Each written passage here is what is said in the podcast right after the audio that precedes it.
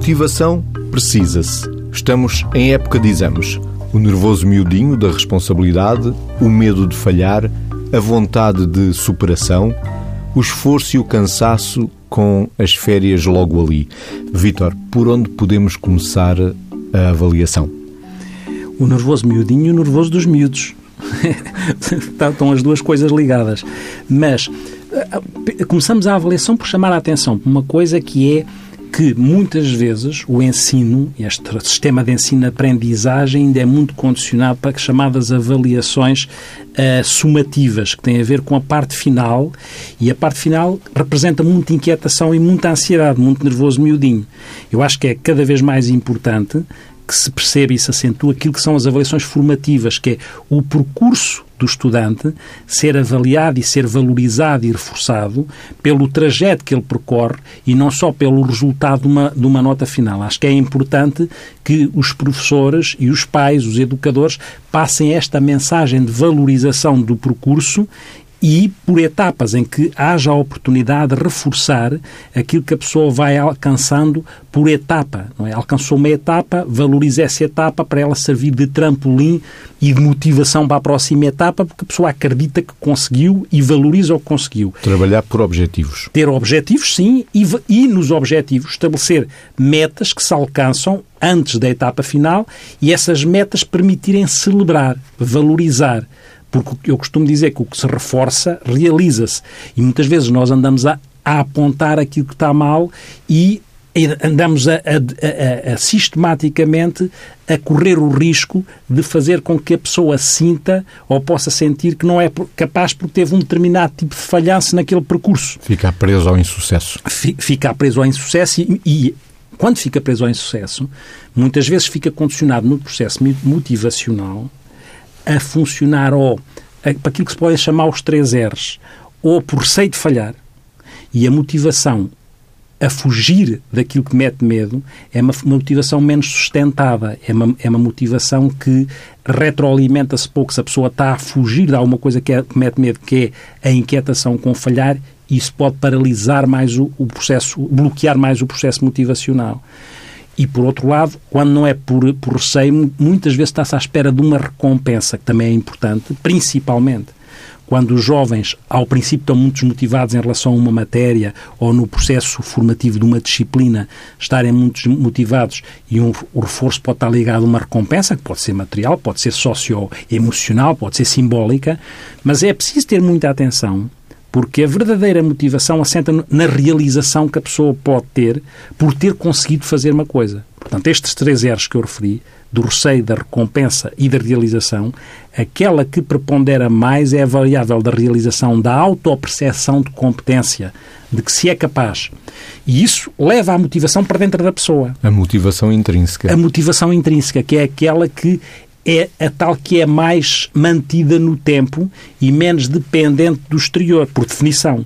A motivação intrínseca é aquela que resulta da sensação de que eu sou capaz. E o ser capaz é um benefício que eu tenho. Dá-me satisfação ser capaz. Faz agir. Faz agir, ou seja, eu faço uma coisa não porque me vão dar uma coisa, eu faço uma coisa porque a coisa me dá uma coisa. É a coisa que me faz sentir bem. O benefício, o benefício que eu tiro de ter conseguido é o maior forçador intrínseco que pode existir. E o, o Saint-Exupéry dizia uma coisa interessante.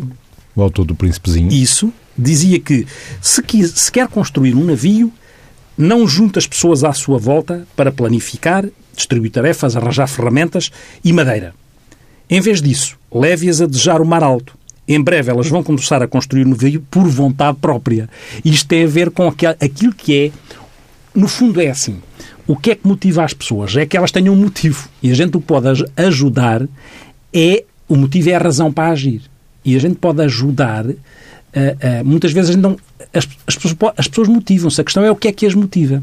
E às vezes os alunos uh, têm mais dificuldade em, em motivar-se porque por um lado, a forma como as matérias são passadas pode ser não apaixonante ou não apaixonada. Um professor que se envolve e um professor que faz ligações afetivas e que funciona como exemplo e que se entusiasma, à partida garante mais a possibilidade do aluno se envolver, contagia até, mais. Até porque o marcador emocional é determinante no processo de aprendizagem. Sem dúvida, Mésicos, porque há quem diga que só se aprende com quem se ama, que é uma expressão fortíssima, mas tem a ver com isso. E também que uh, uh, nós, quando estamos a educar, temos de ter a percepção que estamos a impregnar uh, de sentido cada coisa que estamos a fazer. E, portanto, se não nos implicamos, se não nos, nos, nos, nos investimos naquilo, e, e um, um, bom educador, um bom pedagogo, é alguém que consegue fazer essa ponte entre aquilo que é o pedagógico formal, o cognitivo, e aquilo que é o emocional, e aquilo que é o entusiasmo, e aquilo que é ligar, no fundo, a realidade àquilo que se está a aprender. É importante que o aluno perceba porque é que aquilo se ensina daquela maneira. E para que é que serve? Como é que ele se pode projetar lá à frente? Porque é que é importante ele conseguir uma coisa, qual, o que é que aquilo representa numa expectativa de futuro de acontecer alguma coisa que seja interessante. Que é o que muitas vezes as crianças perguntam, e os jovens até perguntam, porquê é que eu estou a aprender estes teoremas todos de matemática se eu não vou usar isto? Porque não se, não se explica o para quê.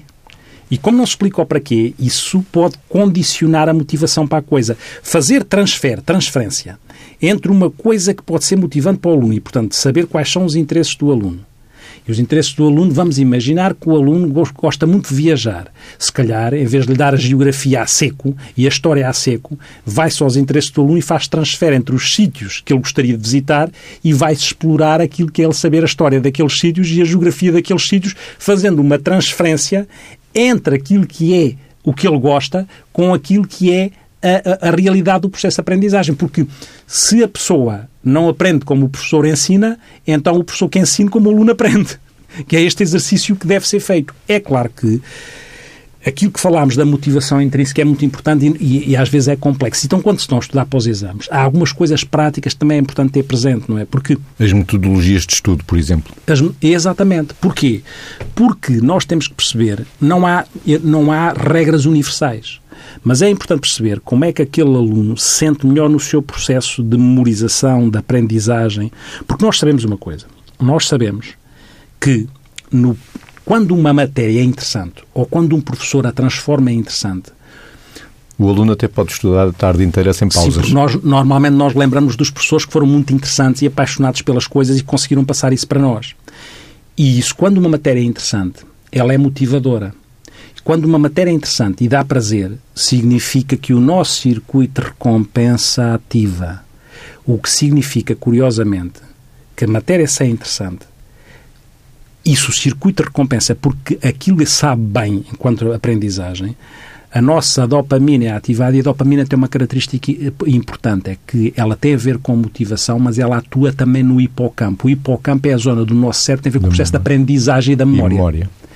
Ora, se a matéria é interessante, se eu motivo, se o circuito de recompensa é ativado, se a dopamina é libertada, se ela atua no hipocampo, significa que eu aprendo mais com matérias interessantes ou como são passadas de forma interessante. E quando eu estou a estudar, e o que é que é tornar interessante? Tornar interessante é fazer estas transferências, é valorizar eh, aquilo que são as, os, o que o aluno consegue fazer, é o aluno ter esta, é o aluno sentir que acreditam na possibilidade dele conseguir aquilo que se chama o efeito Pigmalião. Aquilo que se chama o efeito Pigmalião, que é o facto de, se eu passo uma mensagem de que acredito no aluno, aumenta a probabilidade dele conseguir. Isso é o efeito Pigmalião, que é a profecia autorrealizável. Pigmalião, porque o Pigmalião era rei de Chipre e na mitologia grega e, e, fez uma estátua e, e fez uma estátua e apaixonou-se por ela. E Afrodite, como achava que ele queria tanta estátua, transformou a estátua em pessoa. E portanto é essa a profecia autorrealizável. Tanto querer uma coisa ela ela conseguiu ela ela conseguiu-se ela alcançou-se. E este, este processo que nem sempre é possível, mas quando nós estamos a fazer, a, a criar momentos de aprendizagem em que são muito gratificantes, aquilo que também se chama estado de fluxo, foi criado por um psicólogo italo-húngaro a viver nos Estados Unidos, chamado Miai Csikszentmihalyi. Este estado de fluxo, o que é que é? Criar tarefas que são suficientemente desafiantes para que a pessoa se envolva nelas e que nada mais conta, consiga estar imerso nelas. E perde a noção do tempo. E perde a noção do tempo. Sendo que Não, é? não se consegue fazer isso sistematicamente com estudo e muitas vezes há matérias que podem ser chatas. Mas como é que no, na metodologia de estudo se consegue equilibrar isto? Que é, se um tiver muitas horas seguidas a estudar e se não descansar pelo meio, a rentabilidade não está a ser exponenciada.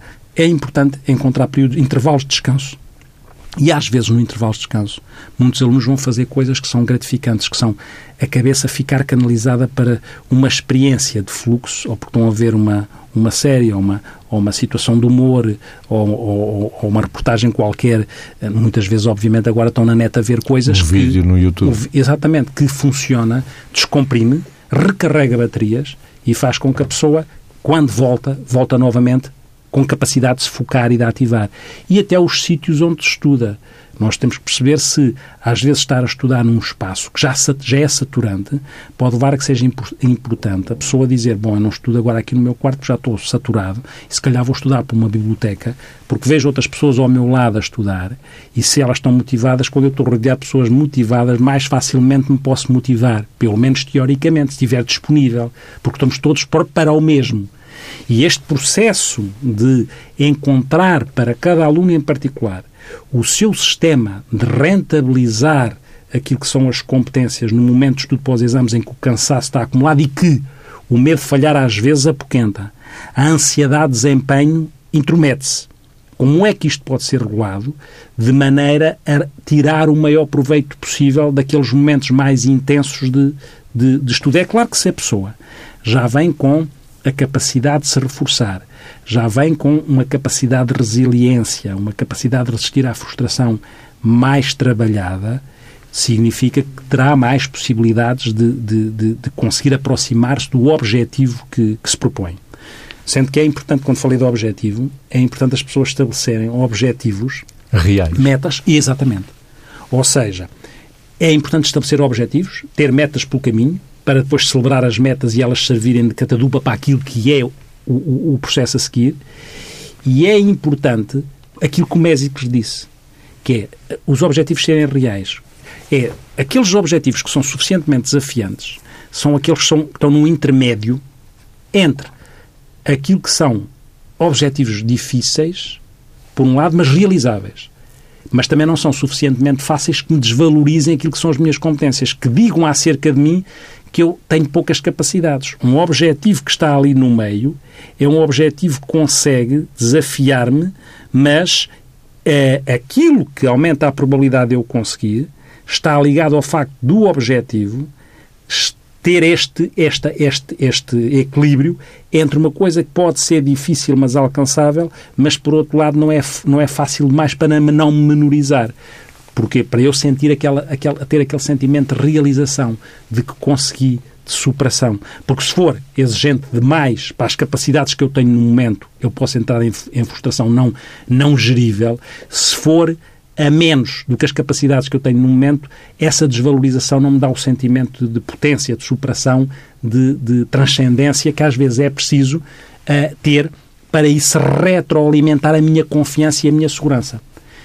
É claro que depois alunos com temperamentos diferentes, não é? Porque também sabemos que verdadeiramente a nossa atitude perante as coisas também ajuda, mas há pessoas que têm temperamentos diferentes, porque quando eu digo a atitude é, é verdade que eu posso sentir uma inquietação, uma ansiedade, será que vou falhar, será que não vou falhar?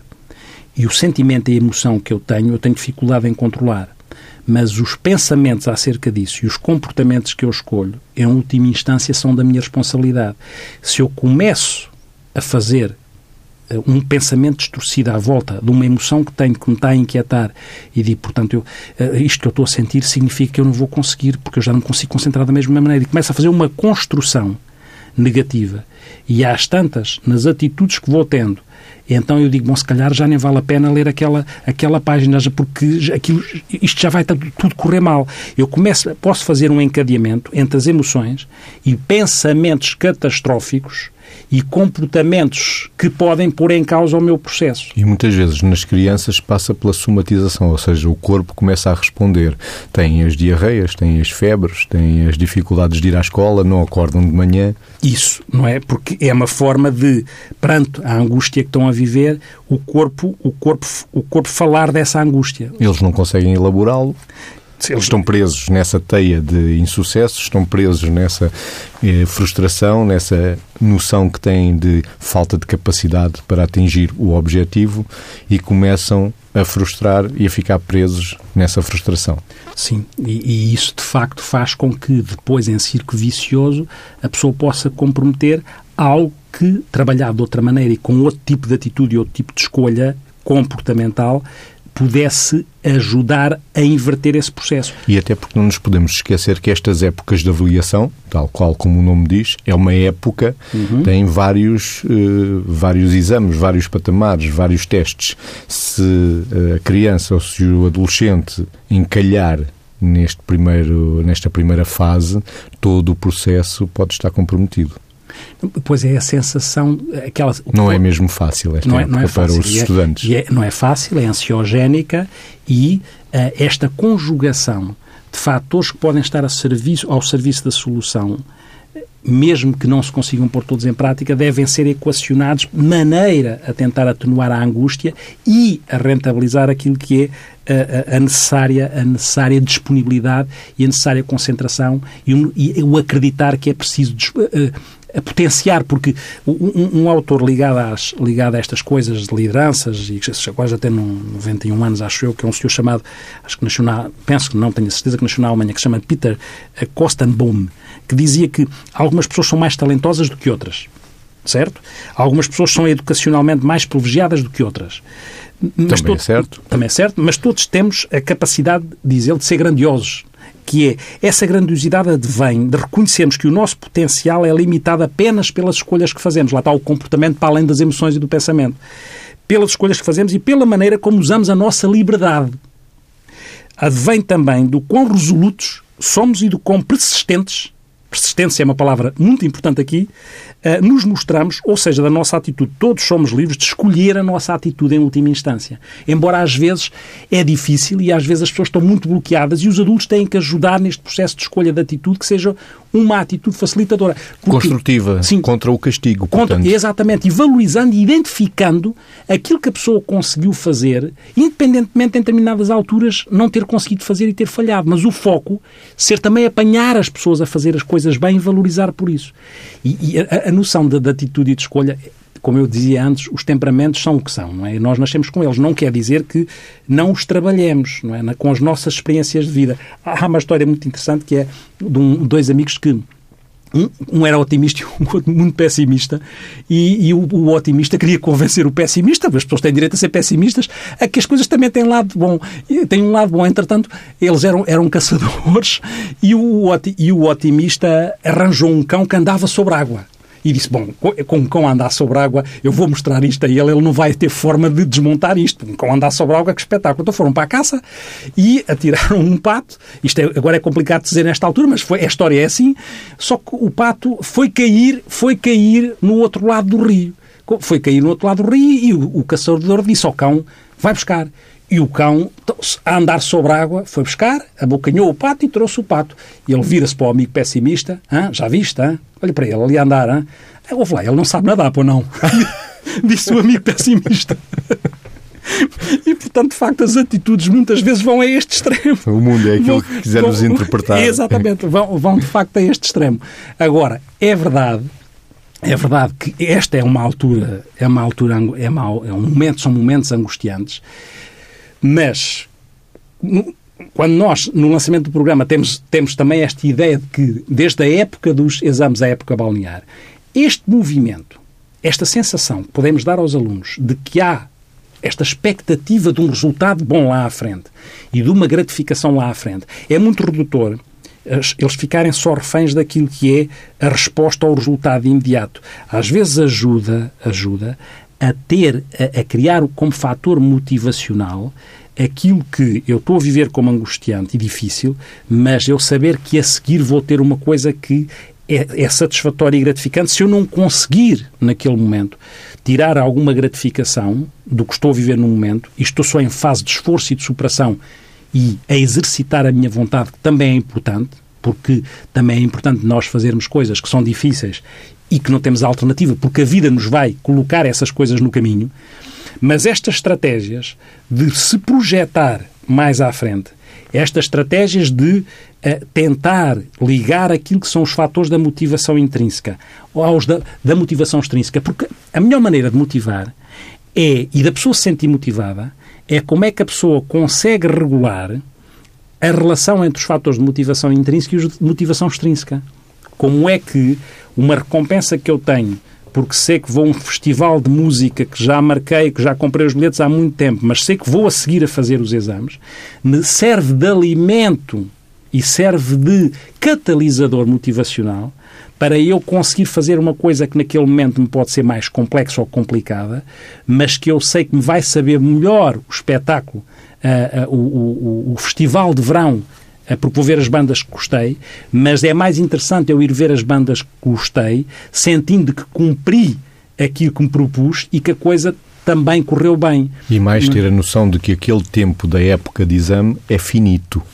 Isso mesmo, que é eu estou a viver, esse aspecto também é importante, eu estou a viver algo que é algo que é circunscrito, que obriga a um esforço localizado, obriga, quando estamos a falar de exames em concreto, no fundo obriga a um sprint numa prova de resistência e depois com um sprint final, mas esse sprint final é um sprint que também me transporta para aquilo que é após isto, eu tenho aquilo. E isto que eu estou a fazer, estou a fazer desta maneira porque há um porquê, há uma sequência, há uma lógica, e serve para quê? É, é, é importante esta sensação de para que é que serve. É importante a sensação de para que é que serve e que eu a consigo integrar e que eu consiga, nesse para quê que, não, que, que no imediato não está lá, mas que esse para quê uh, uh, seja um, um, um, suporte para que eu consiga uh, reforçar a minha motivação intrínseca, que é o tal sentimento de, que, de competência e de que isso me permite alcançar algo que eu ainda não tenho, mas que não só é a gratificação mais saborosa do Festival de Verão, mas também porque eu estou a fazer um percurso, porque me vejo profissionalmente a querer fazer determinada coisa. E quando eu quero fazer determinada coisa, sei que essa coisa tem etapas para chegar lá e que eu não posso passar sobre ou por cima dessas etapas. É claro que depois estas estratégias de, de, de fazer transferência daquilo que é o objetivo está mais longe, com aquilo que é o objetivo imediato, que é uma nota, que é que é não sei quantas horas de estudo, que é regular o meu cansaço. A envolvência ajuda porque se eu tiver dentro de mim, em relação a determinada matéria, o tal professor que gostei, a tal pessoa que me passou uma paixão pela matéria, a tal, lá em casa, pessoas que valorizam o meu percurso e, e não estão só à espera do resultado. E é por aí agora, uhum. falarmos dos pais também. Sim. Estamos a falar dos estudantes. Os pais também condicionam bastante uh, o percurso académico e esta época, dizemos, dos filhos.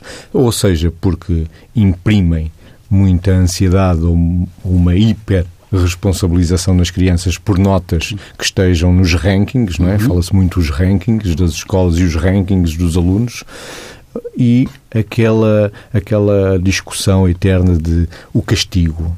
O castigo e é muito das nossas áreas precis sermos contra, não podemos falar na generalidade, é óbvio, mas sermos muito contra o castigo. O castigo não é bom conselheiro de uma boa época ou de um desenvolvimento estudantil com sucesso. Não, o, o, castigo tem uma questão, não é? Porque o castigo faz com que a uma pessoa... Uma coisa é responsabilizar, outra coisa são... é castigar. Sim, porque o castigo, e, e está a tocar no ponto, o, o castigo faz com que a pessoa fique com aversão ao castigador. E a pessoa até por medo pode responder a, a, a, transitoriamente a um estímulo, mas aquilo não fica dentro da pessoa como um processo continuado. Limita aquilo que é a pessoa querer valorizar aquilo que ela quer e gostar daquilo que ela quer. Ou seja, motivar, no fundo, é, é um motor que, que leva a uma ação para eu conseguir atingir ou alcançar uma necessidade, um desejo, um interesse, uma coisa que eu quero. Isto é que é motivar. Se eu interfiro com o castigo, eu só respondo por medo, que é o medo de falhar, não é alcançar a tal desejo, tal interesse, a tal necessidade. É um bocadinho, é esta coisa que a pessoa tem que sentir que aquilo é importante para ela. É, é, no fundo, é, eu posso levar um, um, um cavalo até a água, posso obrigá-lo a beber, mas não posso obrigá-lo a ter sede. E é importante que a pessoa tenha esta noção da sede da coisa. Estas, e criar isto dentro dela. E se eu meto lá o castigo pelo meio, e se não meto. Porque muitas vezes os pais às vezes projetam-se nos filhos. Às vezes no, alguns pais sentem que os filhos uh, uh, uh, quando falham, só estão a falhar. É como se, eh, se não se sentem realizados porque acham que os filhos ou têm que ser como eles, ou melhor que eles, ou ter aquilo que eles não tiveram quando é o caso. Ou, ou, que, ou que não tenham menos do que eles são quando estão noutro estatuto. E, portanto, às tantas estão a falar deles, não estão a falar dos filhos. Se bem que castigo é uma coisa, responsabilizar é outra. Dizer a um filho, e não me parece mal, que dentro daquilo que é o processo de esforço, daquilo que é o trabalho, que para um estudante é estudar e está a treinar para a vida. Dizer que é importante sentir que não é o, o, o que é importante não é se ele vai ter um determinado resultado, é se ele trabalha para um resultado e se valoriza o processo. Pode ter ou não, porque depende de muitas variáveis. E nesse Aquela valor... nota é resultado de quê? De uma coisa. E essa coisa é que deve ser valorizada. Deve ser valorizada a coisa que leva ao resultado de se levar. O resultado pode ser para festejar, mas o valorizar é o processo. Pois pode-se festejar ou não.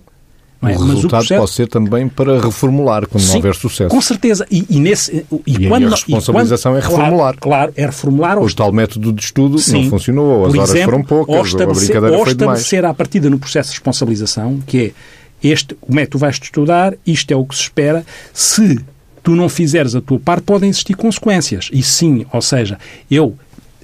Se, podem existir consequências em relação à irresponsabilidade. Há a irresponsabilidade, que é, é, é, esperado que seja responsável, não é esperado que isso dê garantia de um resultado. Na responsabilidade e no compromisso com as coisas, aí podem-se estabelecer consequências, que é, se tu és irresponsável, é evidente que o direito que tu tens a um festival está condicionado pela tua responsabilidade, não é pelo teu resultado, é pela tua responsabilidade. São dois erros, mas o que é, o que é trabalhado e valorizado é a responsabilidade. O resultado logo se vê se, se temos oportunidade de celebrar. Claro que é importante celebrar quando acontece, mas se a pessoa é responsável, comprometida com o exercício de vontade, com, e se tem condições para isso, porque às vezes também não damos as condições às pessoas para isso, não é? Estamos é sistematicamente a, a fazer o tal processo de, de avaliação medido pelo resultado. Outra questão é juntarmos ainda ao castigo a impossibilidade da criança poder praticar o desporto que habitualmente o faz. O desporto é essencial para acompanhar o processo de aprendizagem. O desporto é essencial e é não só uh, aqui alimento, ele é alimento, é, é, é, é Pode ser uma pausa do estudo? É alimento, sim, pode, pode ser, ser, uma, uma pausa, pausa e é uma estudo. pausa muitas vezes catalisadora daquilo que é uma maior, na minha perspectiva, envolvência depois em relação ao desempenho académico, porque lá está a fazer transferência daquilo que o, esporte, o desporto dá de superação, de resiliência, de esforço, Tolerância de exercício de vontade, é? tolerância à frustração. Tudo isso o desporto permite. E ao permitir, pode ser transferido essas capacidades adquiridas no desporto e desenvolvidas no desporto, podem ser transferidas depois para momentos mais estressantes e mais difíceis que o estudo pede, nomeadamente em épocas de exame. E seria, é um erro crasso estar a tirar como castigo, lá está, o desporto. São dois erros. Dois erros. Só. Estar a tirar o desporto, seja ele qual for, a alguém que gosta muito de desporto, quando a, a possibilidade do desporto tem esta, tem esta, esta, esta, esta mais-valia de fazer transferência, desde que saiba fazer e que se ligue, e que se ligue, esta articulação entre aquilo que é as competências adquiridas no desporto são precisas para ser colocadas em prática em situações de desempenho académico. No nono ano e no décimo segundo temos a questão das escolhas e a liberdade das escolhas sim. ou não condicionadas pelos sim. pais, como já sim. vimos e o Vítor já aflorou aqui. É? E que a liberdade convém, a escolha convém ser livre para a criança, não é? Sim, e são momentos ansiogénicos também, porque muitas a criança vezes... deve ser ouvida. Deve ser, deve, deve ser, ser tem, tem, de ser, não é? Não é tem... condicionada. Sim. Não, tu vais para a faculdade sim, X sim. porque é isto que eu acho que deves fazer. Tente ou não, ou para a faculdade ou para outro sim, curso for, qualquer, o que for, o que for, um curso técnico, um curso técnico, o que for. Agora, é importante, porque repara, nas escolhas, o sempre, sucesso pode estar condicionado. Pode, pode, pode estar, estar condicionado. Se a é levada, quantas vezes se a criança acontece, é levada ao desejo dos pais. E acontece algumas vezes, como, nós, como nós, sabemos, que é alguém que chega a meio do caminho e acha que não devia ter ido por ali e que só foi porque se sentiu coagido ou pressionado a fazê-lo. Uma coisa é ouvir a opinião dos pais, outra coisa é sentir que os pais o estão a manipular. São coisas diferentes. Uma coisa é falar com os pais e com outros adultos e com outros colegas. E isso permite uma escolha mais consolidada em liberdade e, e, de criança. Claro, do adolescente, e, permite caso, uma coisa que é isso. E permite uma coisa que é tentar ter espaço mental para acontecer isto, que é combinar nas escolhas, combinar na tentativa de escolha, aquilo que são a possibilidade do, do aluno identificar as suas capacidades e as suas competências, Quais são as minhas capacidades? E perante as minhas capacidades, o que é que me dará satisfação fazer? E que sentido é que aquilo pode ter para mim? Esta combinação entre capacidades, satisfação que a coisa pode dar, e quando digo satisfação não é prazer imediato, é mesmo satisfação uh, sustentada. Porque vai ser uma vida a trabalhar vida, naquilo. E o significado que aquilo dá à minha vida, ou seja, qual é, se aquilo se aproxima da minha missão de vida. E depois, se é viável ou não eu viver daquilo. E depois combinar é um pensamento com, que não deve ser negligenciado todos, nas escolhas. Estas, todas estas variáveis fazem com que a pessoa depois estabeleça prioridades. E por aqui talvez não, por isto ou por aquilo, mas este é um exercício que deve ser acompanhado, mas não substituído o protagonista no seu processo de escolha, mas acompanhado sim. Vítor, já toca a música que o sonoplasta Miguel Silva nos dá para acompanhar o final do programa traz aí liberdade. Trago aqui de liberdade Miguel Torga, o nosso eco existencial da, do nosso programa de hoje, que diz: Liberdade que estás no céu, rezava ao Padre Nosso que sabia, a pedir-te humildemente o pio de cada dia, mas a tua bondade omnipotente nem me ouvia. Liberdade que estás na terra e a minha voz crescia de emoção. Mas um silêncio triste sepultava a fé que ressumava da oração até que um dia, corajosamente, olhei noutro sentido e pude, deslumbrado, saborear, enfim, o pão da minha fome. Liberdade que estais em mim, santificado seja o vosso nome.